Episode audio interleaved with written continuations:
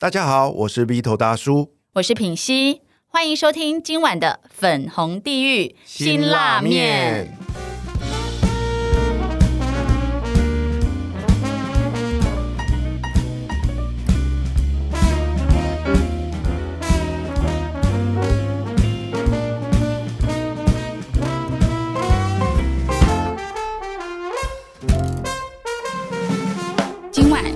陪我们一起吃这碗辛拉面的来宾是谁呢？就是只有我自己。今天呢，是我自己独挑大梁，要跟大家分享，就是我人生中呢，活到目前三十五岁为止最后悔的五件事情。其实要跟大家分享这件事情，心里也是有点挣扎跟犹豫，因为这毕竟是一个要面对到自己过去可能做错决定，或者是不小心伤害了谁，然后是一个我觉得蛮血淋淋的一个过程。那我想先问问今天的听众来宾，你自己在人生过程中有没有什么事情是让你好希望可以重新回到那一个时刻？如果再让你回到那个时刻，你会重新做一次选择，那你会做怎么样的选择呢？我觉得这应该是一个蛮大的题目，因为每一个人啊，就是人生都不能重来，所以一定是事情发生了，然后有了这样的结果之后，才可能会想说，这好像不是我真正想要的。那像我们自己的课程当中，高价值女神养成班当中，其实我的学员也会每一个人都会面临到这样的事情。如果我有机会可以回到我人生中的某一个点，那会是一个什么样的情况，或者是一个怎么样的心境呢？那所以今天呢，我要跟大家分享这个最后悔的五件事情。好险，我觉得没有到十件。如果硬要写的话，可能也是有，但是我就挑选了。我觉得如果这五件事情，当时我可以做不一样的选择，或者是我的智慧可以再高一点的话，那这样子，我觉得我现在会更满意自己的人生。好，那所以我要来分享，就是我的第一个选择，其实就是我在高中要升大学的时候呢，我选了一个，呃，自己应该算当时算是专长，可是我是选校不选系。就我那时候呢，其实可以读世新的新闻系，因为读新闻系一直以来都是我的梦想。那个时候啊，我很想要读呃新闻系或者是广电系，然后可以当主播。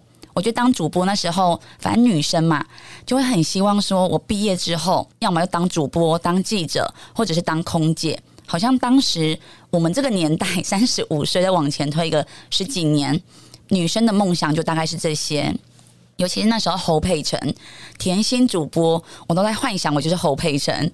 那那时候呢，其实如果以学校的呃名声来说的话，私立大学淡江跟世新呢，别人好像会觉得淡江是算相对世新的名声再好一点。所以呢，可是淡江我就只能上中文系，因为其实我高中跟国中都是。国文小老师，我的中文算是蛮好的，所以要我写那些作文，什么都不太是个问题。那可是我试新，我是可以上新闻系。所以，到底我应该要怎么样做出一个选择？那那时候呢，我就是一被一个那个名声所贪恋的女子，就在想说，淡江听说出美女。那当时其实我觉得我自己不是个漂亮的女生，我就想说，那是不是我挤进淡江，我跟美女队混在一起，我也会变成美女呢？所以我就毅然决然哦，就把淡江中文填在世新新闻的前面一个。我就想说，好吧，我就给老天做决定。虽然那时候落点分析，其实我是知道我应该是可以上世新新闻的。然后想说，好了，不管，就是有种就是我蒙着眼就把它填上去。结果呢，果然我就上了淡江中文。可是我上了淡江中文，我跟大家讲，就真的我不知道你们有没有，就是要读大学之前有没有好好的想过说，诶，他到底实际上会读哪一些科目？我真的不知道，原来中文系要读什么训诂学啊、老子啊、四书五经，我完全不知道哎。我以为就是哦，我就是很诗情画意的写我的文章就好了。然后呢，我就觉得天哪，好无聊哦，怎么都那么无聊的科系？那那时候呢，我就都不会去上课，我就是。这边打工啊，比如说去牛肉面端牛肉啊，不去牛肉面端牛肉面，然后呢去康世美啊，想要多打工，想要多存钱，花心思去什么青山大使的社团啊。总而言之呢，我就是都没有去上课。结果你们知道吗？我大一上立刻被二一，我在班上也没有任何的朋友，我就是都不去上课，也没有人认识我。最扯的一次是什么？老师在点名的时候，他就在喊林佳莹，林佳莹。你想说林佳莹是谁，对不对？林佳莹就是我以前的本名。然后老师就教授就在喊说：“哎，林佳莹，林佳莹”的时候。因为我不在现场嘛，所以没有人出声。教授就问说：“有人认识林佳莹吗？”竟然没有人举手诶。然后后来是我下课啊，要准备去另外一个教室的时候，刚好遇到以前我高中的学弟遇到我，他就说：“哎，刚刚那个教授在点名呢。”然后他问说：“有没有人认识你？”都没有人举手，就是已经人际关系可悲到这个程度，所以我也不好意思说平常没去上课，没跟别人就打好关系，然后考试前跟别人要那个笔记。我就说，我我我也很不好意思，所以我就干脆都是乱写。那所以我大一上立刻背二一，好险的是淡江是双二一，所以我就从大一下开始就展开了，就是一直在作弊，一直在作弊，在作弊，作弊到大四毕业。而且那时候还没有什么苹果手机哦，你要查资料是无法查的，是 Nokia 手机。我呢，为了要平安毕业，我就找了我的比如说高中啊加社团的朋友，好，大概找了七八个。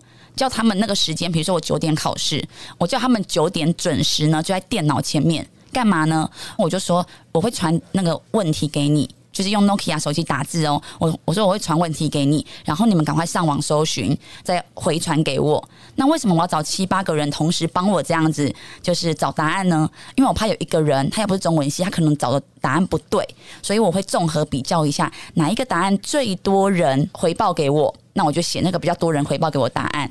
而且呢，我就想说那个监考的老师啊都是男教授，我就会把我的那个 Nokia 手机放在我的大腿跟大腿的中间偷偷打字。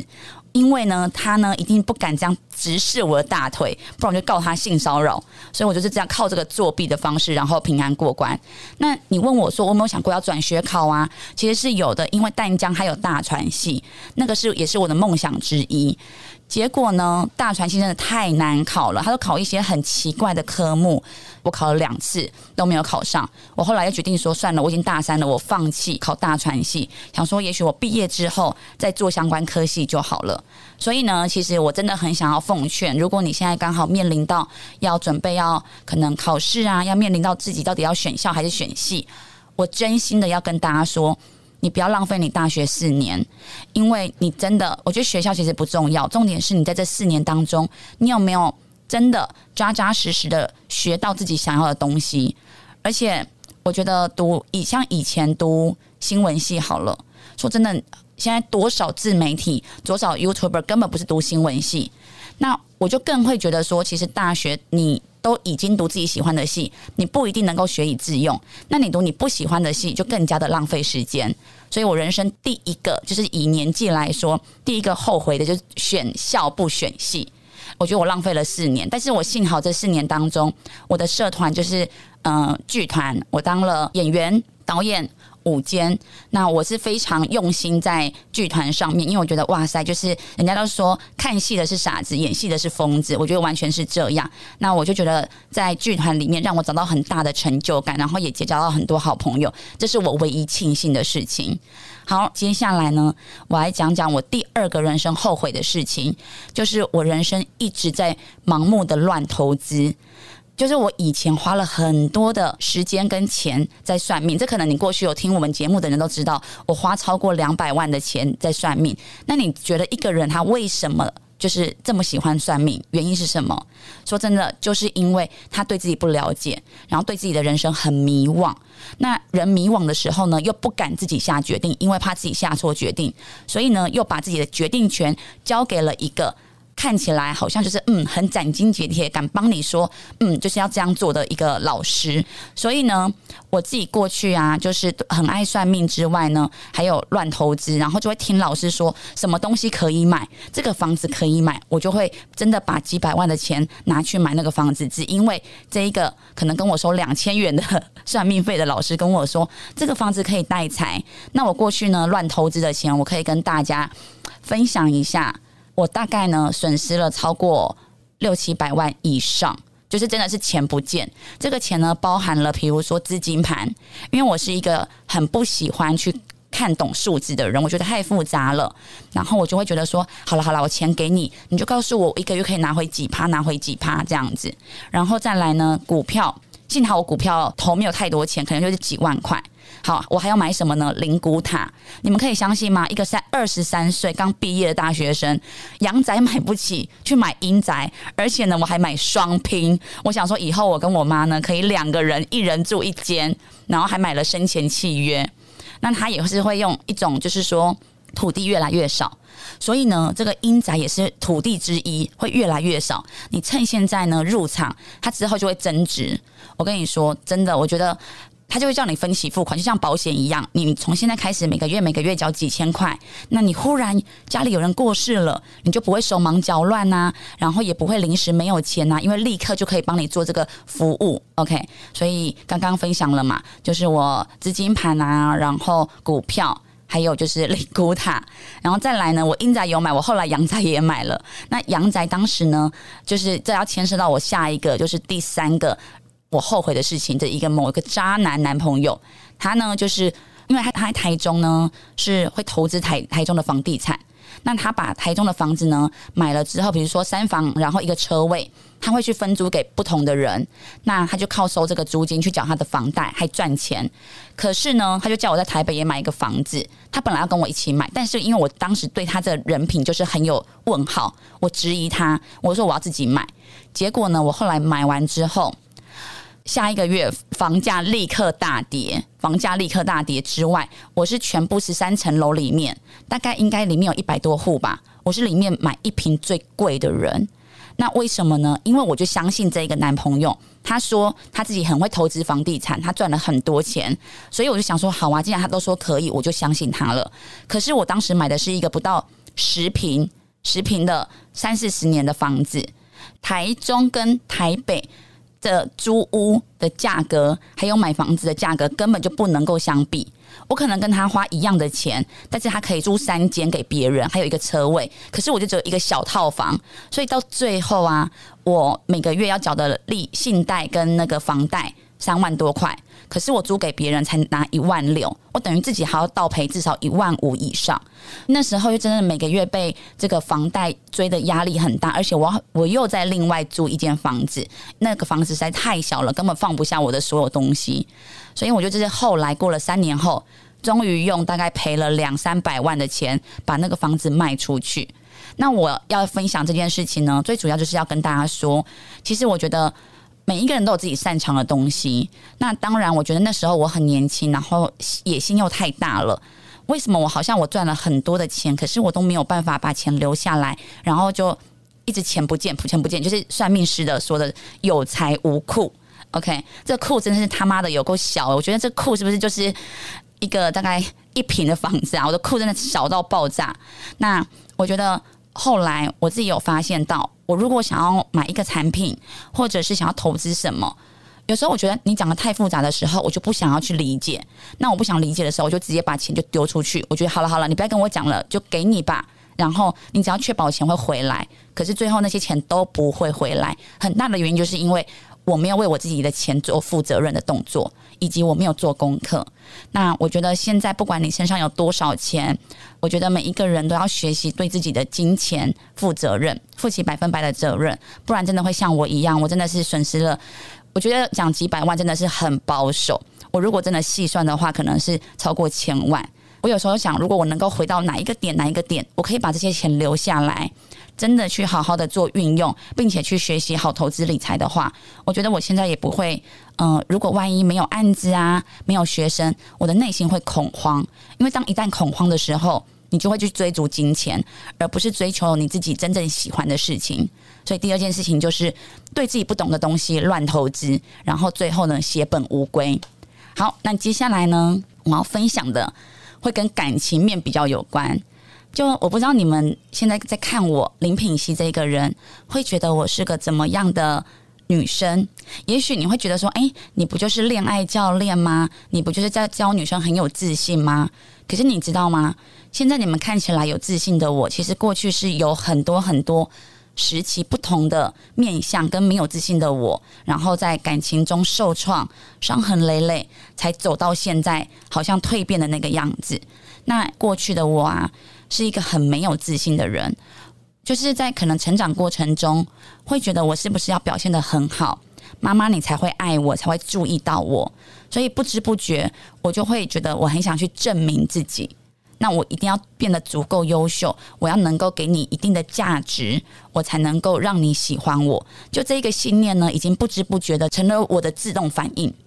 那我自己呢，就是在大学的时候，我有跟一个呃男生交往，当时他是一个呃大我八岁的老板，我当酒处，然后他开店，然后所以还有很多很丰富的人生经验。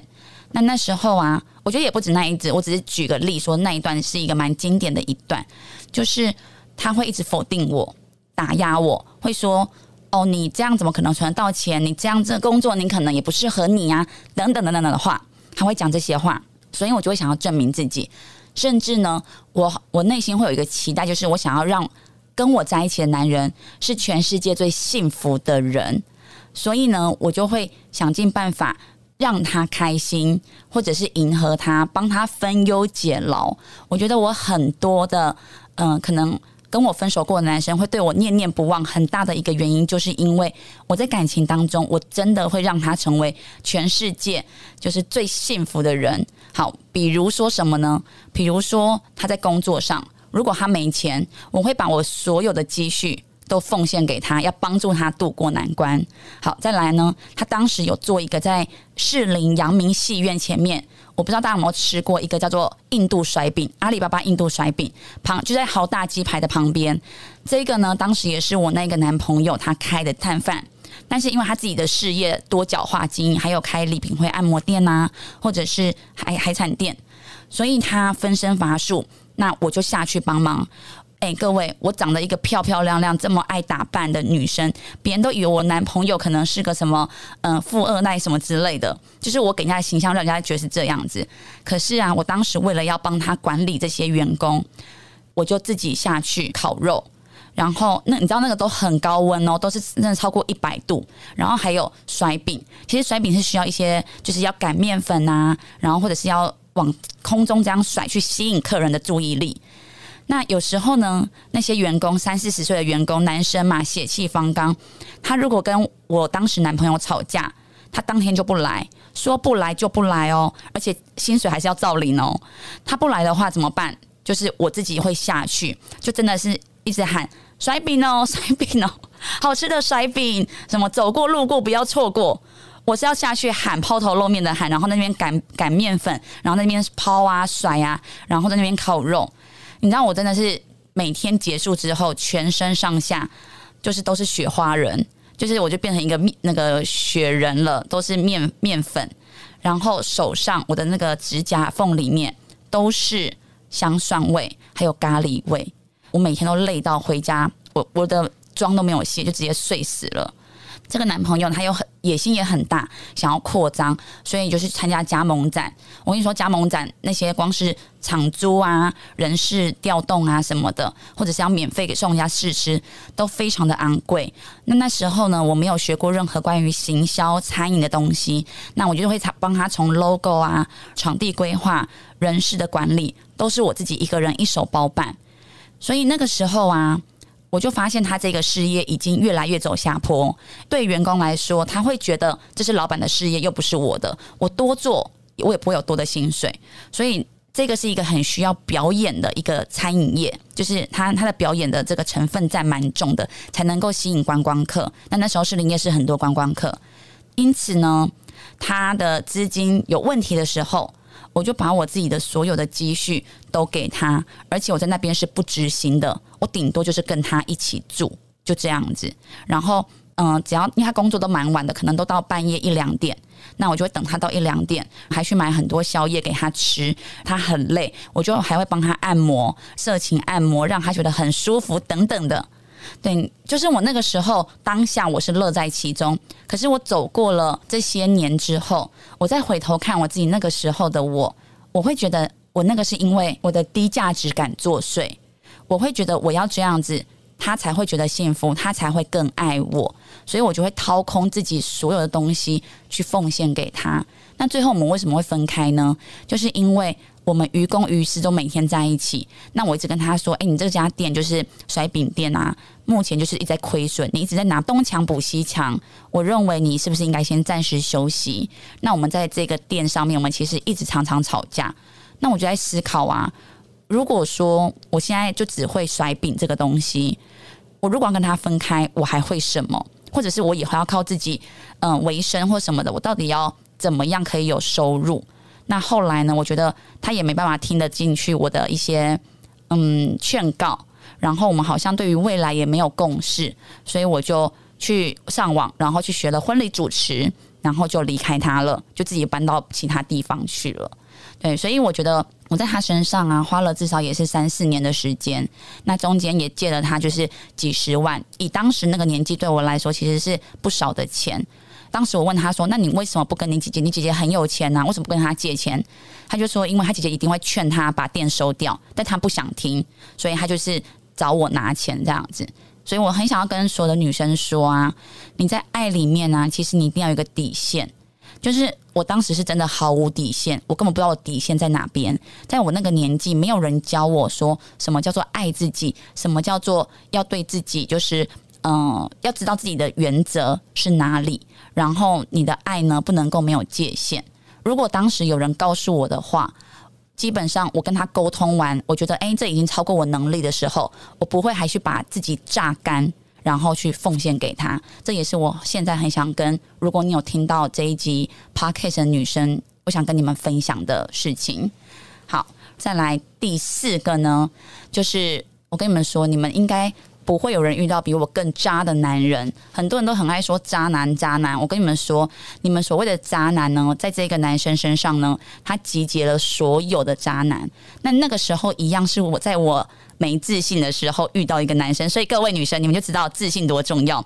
你没自信的时候，你不管做多少事，你看我那时候也做很多事啊。你不管打扮的多漂亮，你吸引到的人，或者是你付出的东西，最后都会成为一场空，包含你的青春。好，那接下来我要来分享这个渣男呢，他是一个离婚的单亲爸爸，他呢表面上又好像是一个很有能力的一个呃保险的经理。OK，那他呢？把自己经营的好像我要投资房地产啊，就是我后来买房子，他叫我买的那个男生，然后开双 B，好像很多女人都爱他。他是一个很负责任的呃爸爸以及儿子，他把自己经营成这个样子。那那个时候呢，他有跟我说，哦，他是有离过婚的人，但对我来说，我觉得这个还好。一刚开始我是没有主动喜欢他。是他自己会一直来跟我聊天什么的。那我觉得我当时自己确实我的内心呢，也是一直很向往可以找到一个好男人。所以他在这样的包装底下，让我误以为他是个很不错的人。可是事实上是怎么样呢？事实上是他同时在追求我的同时，跟一个有老公的女生在一起，而且还当他的助理。所以他们每天是一起上班的，可是这个男生当时在彰化，我在台北，所以我们是远距离。那你知道扯的地方是什么吗？他会同时发一封讯息给好几个女生，包含这个女生跟我。那那时候有一个电影叫做什么《消失的那五年》，那里面那个女主角呢，好像就是不知道是骑脚踏车还是骑哦骑摩托车吧，然后结果就车祸，就丧失记忆。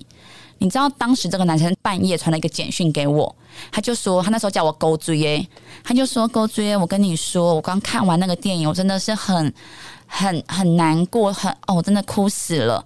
那我跟你说，你如果骑机车的话，你一定要小心好吗？如果你发生什么事，我会很难过。来，各位，我问一下，如果你听到这样子的一个呃简讯，你会不会觉得很感动？会。可是你知道他问题在哪边吗？问题在于我根本没有机车驾照。我根本从来不骑机车的人，我都搭计程车、搭捷运的人。请问他跟我说我骑机车要小心是什么意思？后来呢，我跟这个女生核对到了之后，因为她的谎言被我们拆穿之后，才发现她传给我们两个是一模一样的讯息。因为那个女生有骑机车，所以她传给她，然后顺便传给我。我那时候有觉得怪怪的，但是我就想说，哦，可能她套用在这个情节里面吧，不宜有他。好，那那时候我后来怎么发现这一个？女生的存在呢？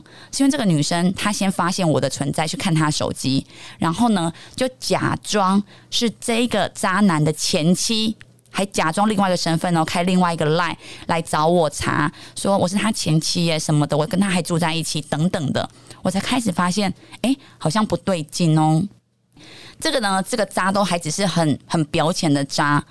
那他呢，很喜欢假装他自己很孝顺哦。他都在脸书上都说：“我买这个房子是给我最爱的女人，就是我妈妈。因为我单亲家庭的孩子长大，我妈是靠卖菜卖猪肉把我抚养长大。可是你知道，事实上，当我后来跟他妈很好的时候，就发现他是跟他妈收租金呢。而且他妈知道他儿子的本性，就是爱说话不算话，然后。”嗯，讲话都颠三倒四的，所以他妈妈跟他讲话是要用录音笔录音哦。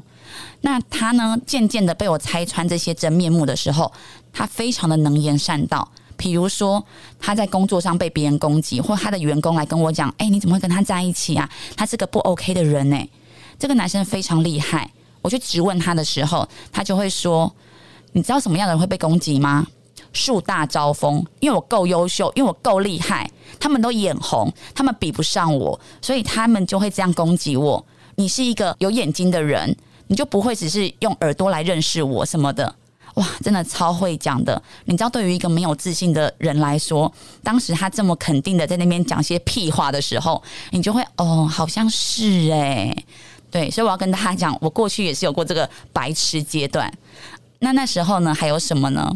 那个时候，他算是开启我就是性爱的一个男人。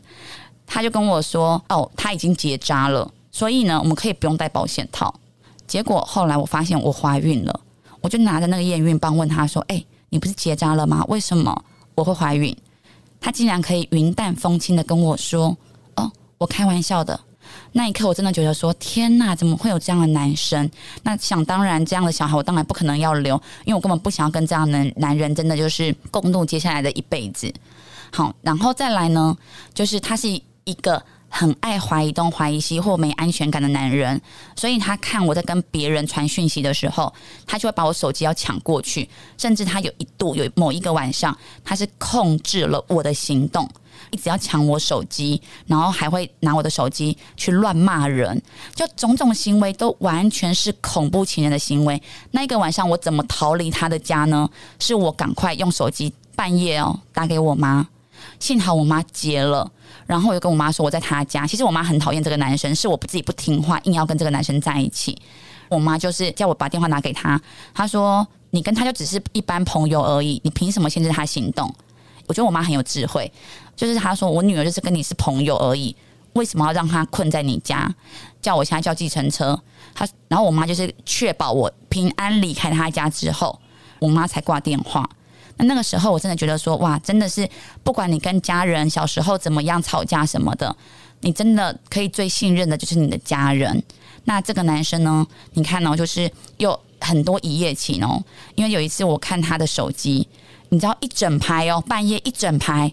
他传给很多人问说你在干嘛？你知道他目的是什么吗？他还看哪？他在乱枪打鸟，看哪一个白痴的鸟呢会回应他，就上钩了。因为他就开始找你聊天，然后开始约你出来要打炮。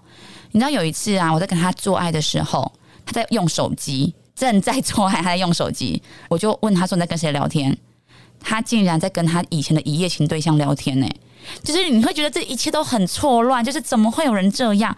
后来我发现他很多很多夸张的过去的时候，他呢很以前喜欢登山，在登山社里面，他们可能七八个人一起登山，里面有三个人就分别是他一夜情的对象，然后竟然出现在同一张照片里面，他的种种都让我觉得好匪夷所思哦。那后来呢，我跟他决裂的地方就是他偷登入我脸书，然后一直去骚扰我的朋友，我就跟他说好，我要分手。可是那时候还有一件事情，就是，嗯，他有叫我买保险，帮我妈妈买保险，但我妈其实身体状况很差，是没办法买保险的。他竟然叫我帮我妈签名，然后还说没关系，我一定会帮你妈，就是如果你妈有什么问题，一定可以保得成。对于我这一个我根本不懂保险的人来说，他是一专业的业务员，他说什么我就相信。可是后来呢，他的员工就都看不下去他的所作所为，就跟我说：“你知道吗？如果你妈两年内啊买了这个保险。”他如果出状况，他们是可以去调查。如果发现你妈是带病投保的话，是可以不理赔的。我很惊讶，因为我已经花了二十几万帮我妈买一年的保险，我就跟他说：“哎，你怎么可以这样骗我？”他竟然也是云淡风轻的跟我说：“哎呀，因为你妈呢，就是我的岳母啊，所以岳母怎么样，就是我会负责到底。”可是我已经不相信他，我就说我要把把保险解约，但是保险解约一定我会损失一些钱。这个男生就说他会赔偿给我。可是呢，当我跟他说要分手的时候，我说剩下的钱你要还给我，他竟然说：“哎，我有欠你钱吗？有白纸黑字写下来吗？”就是整个就是渣到爆炸。后来呢，我就是直接，你知道，惹到老娘不是好过的。我虽然很讨厌那些条文什么的，我为了这个呢，我就告到经管会，还有他们中国人寿去。他不到一个礼拜，公司把他的钱扣扣还给我之外，把他的业务执照全部都吊销。他五年之内不能再当业务员，他过去的所有佣金全部拿不到。OK，好，那所以后续我就不特别讲了，因为他我们还有上法院啊等等上新闻，也是一个我觉得我人生最大最大的污点就是他。可是我要跟大家讲一件事情，这个在我人生中让我真的是千疮百孔的一个男人。但是我现在呢，在跟很多女人分享故事的时候，我都会分享到这一段。而且呢，甚至因为我的分享故事，很多女生觉得哇，好励志哦！我也想变得跟你一样，所以呢，就来上我的高价值女神养成班的课。那也因此呢，我觉得很幸运，在去年疫情的时候呢，我竟然招生反而更加的顺利。所以过去你悲惨的事情，你那些看起来让你觉得很不堪的事情，你可以选择继续浸泡在这个痛苦的情绪里面，然后让它成为你一辈子的负债。可是你也可以选择把它转换，让它成为你的资产。现在这个男生呢，他后来就是很穷困潦倒，就整个一落千丈就对了，逃亡到大陆去。我不知道他现在生死怎么样，可是他像一只打不死的蟑螂，他也常这样形容他自己。所以他也许在大陆我不知道混的怎么样，还是很真的很落魄。可是我觉得，不管他现在过得怎么样，我现在过得很好。如果让我重新选择一次，我其实会希望不要有他。但事实上是这些东西都是我走过了，我也遇到他了。可是我会让他这个故事成为我人生中之后扭转的一个转泪点。因此，我也很想要跟女生分享说：如果你过去遇到的让你不开心、不顺利或者是悲惨的故事，你是有能力去选择。到底你要让这个故事是成为你的资产还是负债？好，前面四个呢都是在关于我的事业啊、大学或者是爱情的一个抉择。那最后一个呢，这个是我从来没有对外讲过的一个秘密，它是我人生心中永远的痛跟遗憾。那这个男生呢，是不是最爱我不知道，可是我这辈子我最感谢他，然后这个感谢里面是带着有很大的爱是没有错的。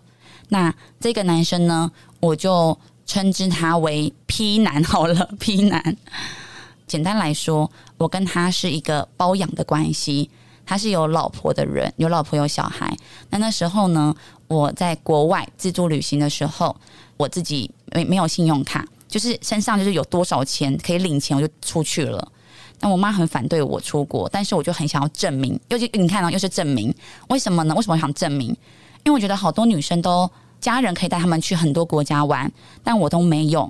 所以我有一点钱的时候，我就觉得我也想去英国，想去巴黎。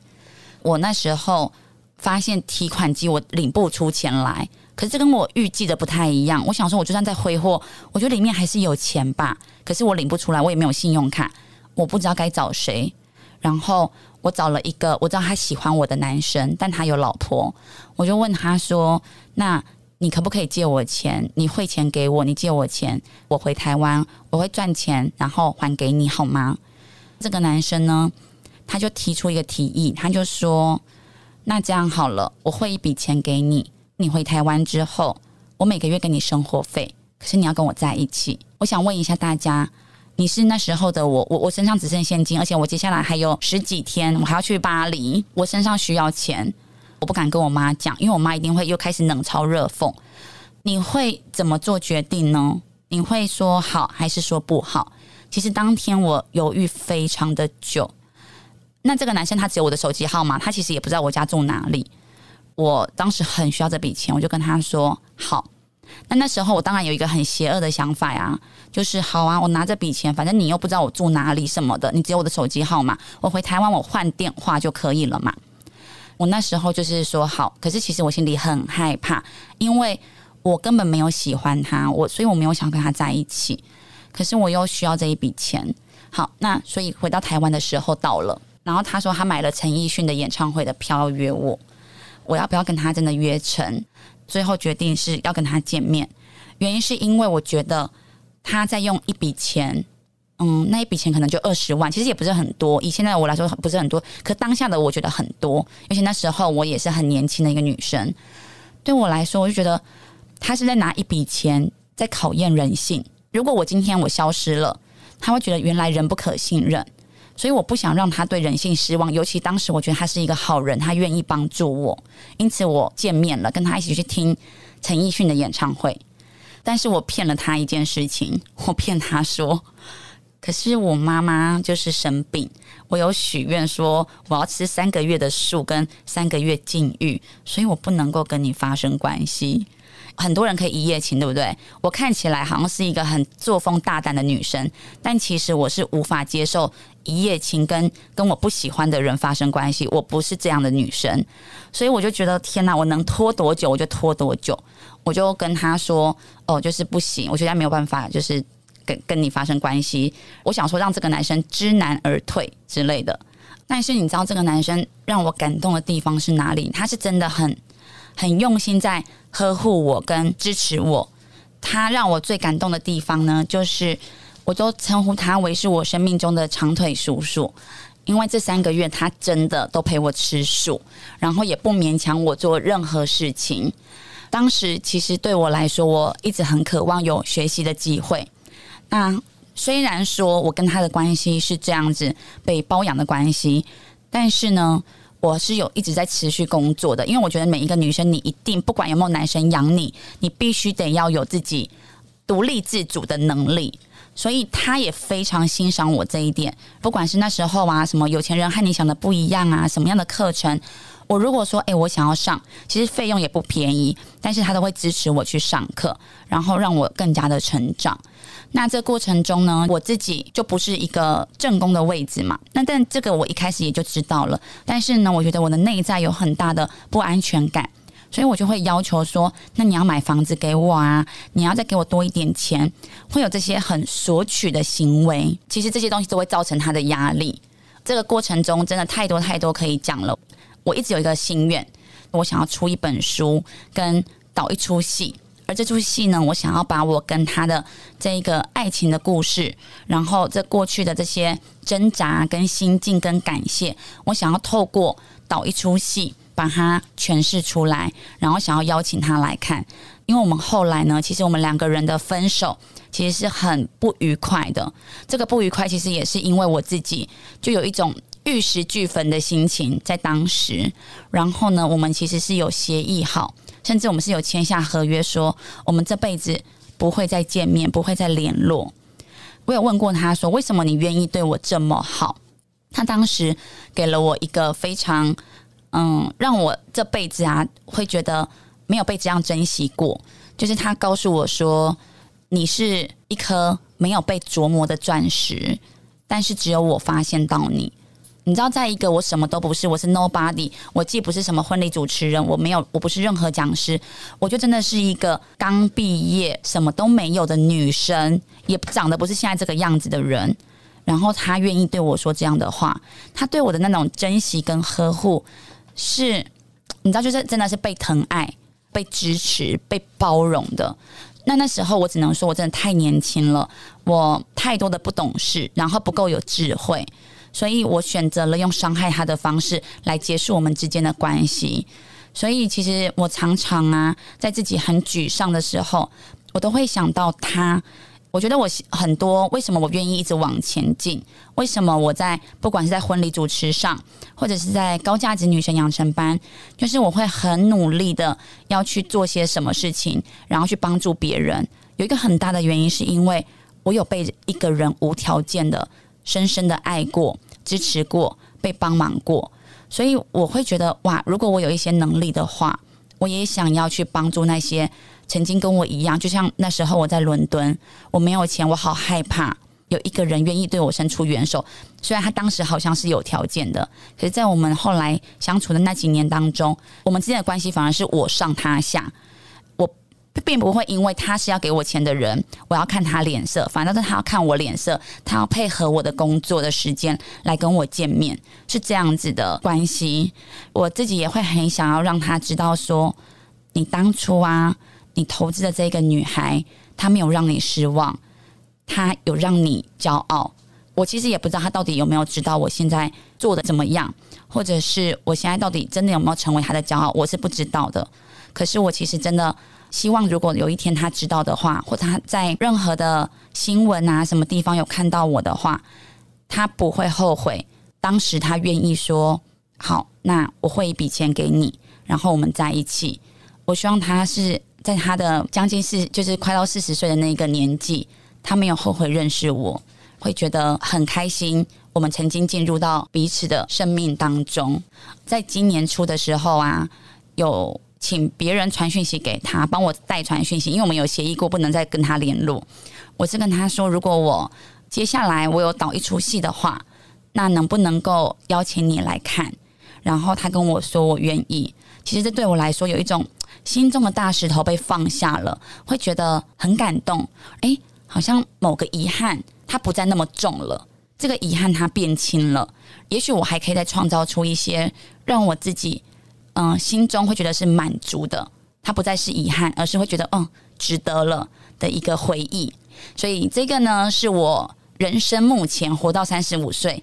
前面五名后悔的事情，那当然我们都永远无法回到过去。可是我觉得我们可以汲取教训，然后学到一些经验，让自己知道说好。那接下来的人生，当我遇到了类似的状况，比如说，诶，当我想要对这个人讲出一些很伤害他的话的时候，你先想一下，停下来想一下，讲出这些话会不会对你们的关系会决裂？